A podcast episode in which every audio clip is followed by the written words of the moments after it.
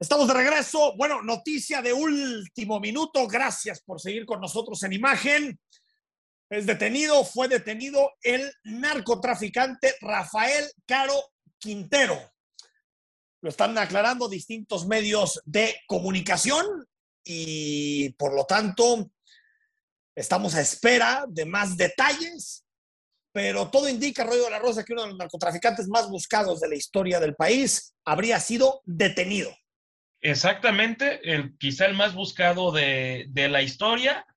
Estaríamos hablando, Enrique, aunque no hay mucha información, podemos hablar de que la autoridad de Estados Unidos en algún momento llegó a ofrecer hasta 20 millones de dólares por una pista que dieran con la captura, pues, de, de Rafael Caro Quintero, era la, la, DEA en concreto quien hizo este ofrecimiento, aunque todo parece indicar que no hubo un tema o no se ha informado que haya tenido que ver con inteligencia de, de los Estados Unidos, sino un trabajo exclusivo de la Marina Armada de México, lo que tal cual. momento. Tal cual, tal cual. Ahí está todo lo relacionado con la detención que va a traer cola de Rafael Caro Quintero. Bueno, frases. Eh, bueno, antes de las frases, escuchamos a Carlos Iván Moreno que habla de los rezagos educativos precisamente de la pandemia, todo lo que tiene que ver con la época post pandemia, justo hoy, 15 de julio, fue el último día del ciclo escolar. En las últimas semanas se han publicado diversos estudios que han evidenciado la magnitud de la pérdida de aprendizajes escolares durante la pandemia el daño ha sido mucho peor de lo que se había pronosticado. Por ejemplo, el Banco Mundial afirma que si bien en 2019 50% de los niños de 10 años en América Latina no sabían leer, actualmente ese porcentaje llega al 80. 8 de cada 10 niñas y niños en edad de cursar el quinto año de primaria no pueden entender un simple texto.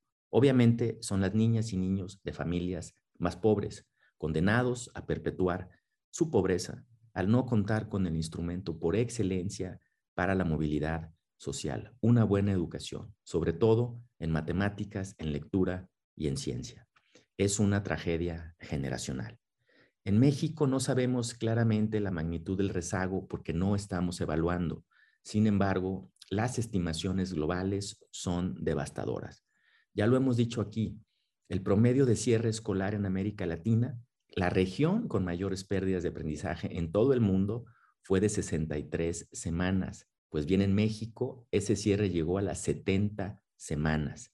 La pérdida de aprendizajes estimada para nuestro país es de año y medio, 18 meses sin haber aprendido nada en la escuela, más del doble del promedio mundial que fue de 8 meses. Ante esta catástrofe silenciosa, ¿qué están haciendo en el mundo? De acuerdo con la UNICEF, 70% de los países han reducido sus planes de estudio en básica para enfocarse en recuperar aprendizajes en dos áreas fundamentales, las matemáticas y la lectura.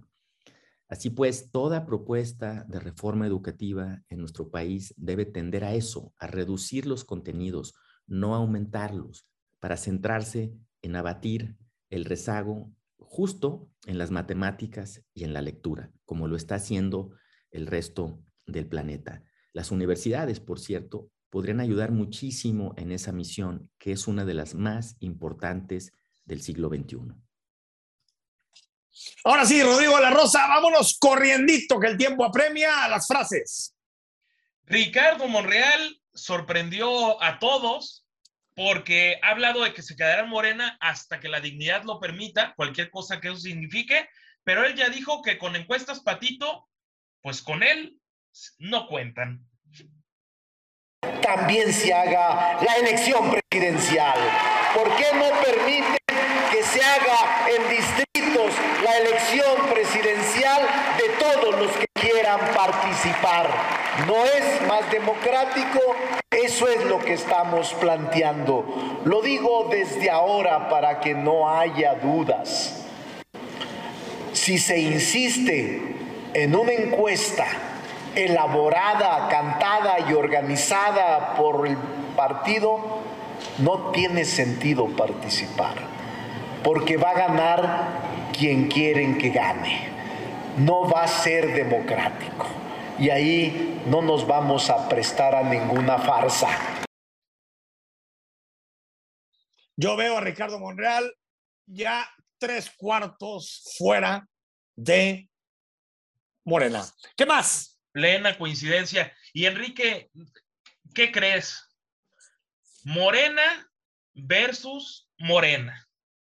Y es que el diputado Ignacio Mier, morenista, pues ya denunció a Santiago Nieto y al gobernador de Puebla, Miguel Barbosa. Se llevan pesado, ¿no? Sistemáticamente al movimiento de regeneración nacional y a personas que le son contrarios a sus intereses económicos, políticos y personales.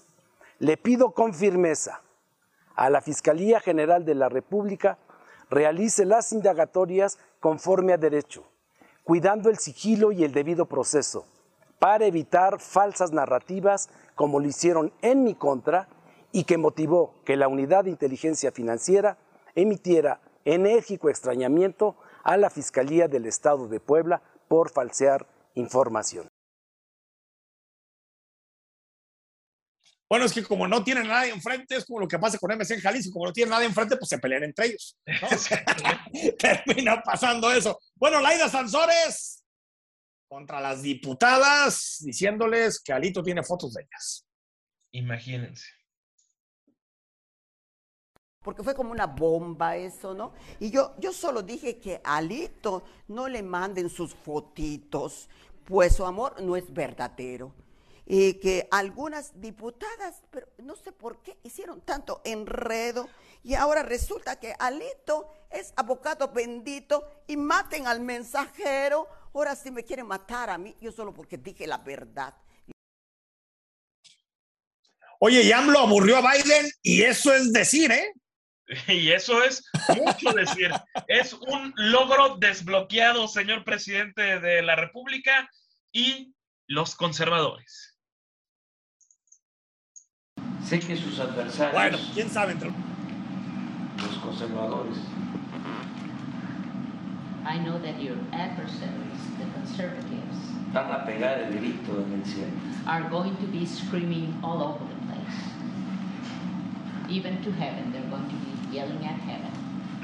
Pero sin un programa atrevido de desarrollo y bienestar.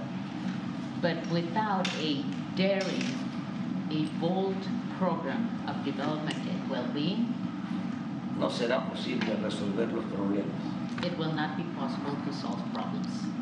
Ni conseguir el apoyo. Los dos creo que aburrieron prácticamente todo el personal, pero eso sí, felicidades a nuestra compañera de imagen que estuvo al pie del cañón grabando todo. Y hasta felicitación se llevó de Biden, ¿eh? Isabel Por haber grabado todo. Felicidades, Isabel. Oye, y el ITEI, ¿no? Exactamente, porque los diputados locales, Mara Robles de Agamos y por supuesto Quirino Velázquez en MC, pues se dijeron de todo, cada quien desde sus oficinas, pero de todo. Hicieron la presentación de un ensayo. Ese ensayo se puede realizar con la ayuda de otra persona, porque no están garantizados los mecanismos para que ese ensayo lo pueda realizar solamente la autora. Eso ya de entrada es inimaginable en un examen serio. Si te pueden hacer la tarea, si te pueden hacer el documental, si te pueden hacer el reportaje, pues entonces ya no te están evaluando a ti. Hay un problema grave. Las cosas en Jalisco están cambiando.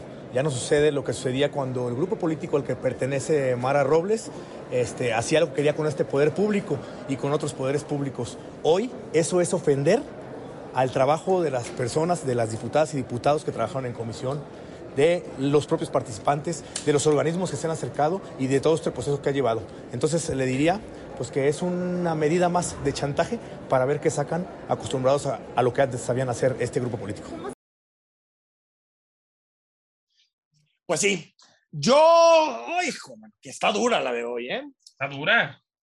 A mí, mm, tal vez será Laila, porque se me hace violencia política, totalmente.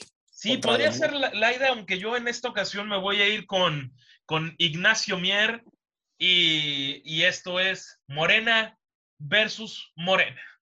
Ahí está. Versus Morena versus Morena, pero también el caso de Laida Sansores, que patética la gobernadora de Campeche. Rodrigo, un número del 1 al 59. Del 1 al 59. Nos vamos a ir con el 49, Enrique. Nos, no, ah, mira, se nos apunta mucho. Israel Gutiérrez Pantoja, gracias. Te llevas el libro de esta eh, eh, semana. Que lo disfrutes. Ahorita se va a comunicar contigo el equipo de imagen para decirte cómo le puedes hacer para pasar por el libro. Cada semana, nuevos libros, nueva literatura. Recordemos que leer es uno de los hábitos y es uno de los de las actividades más extraordinarias que podemos tener como seres humanos. Vamos al corte y cuando regresemos, comentarios y cerramos el programa este viernes.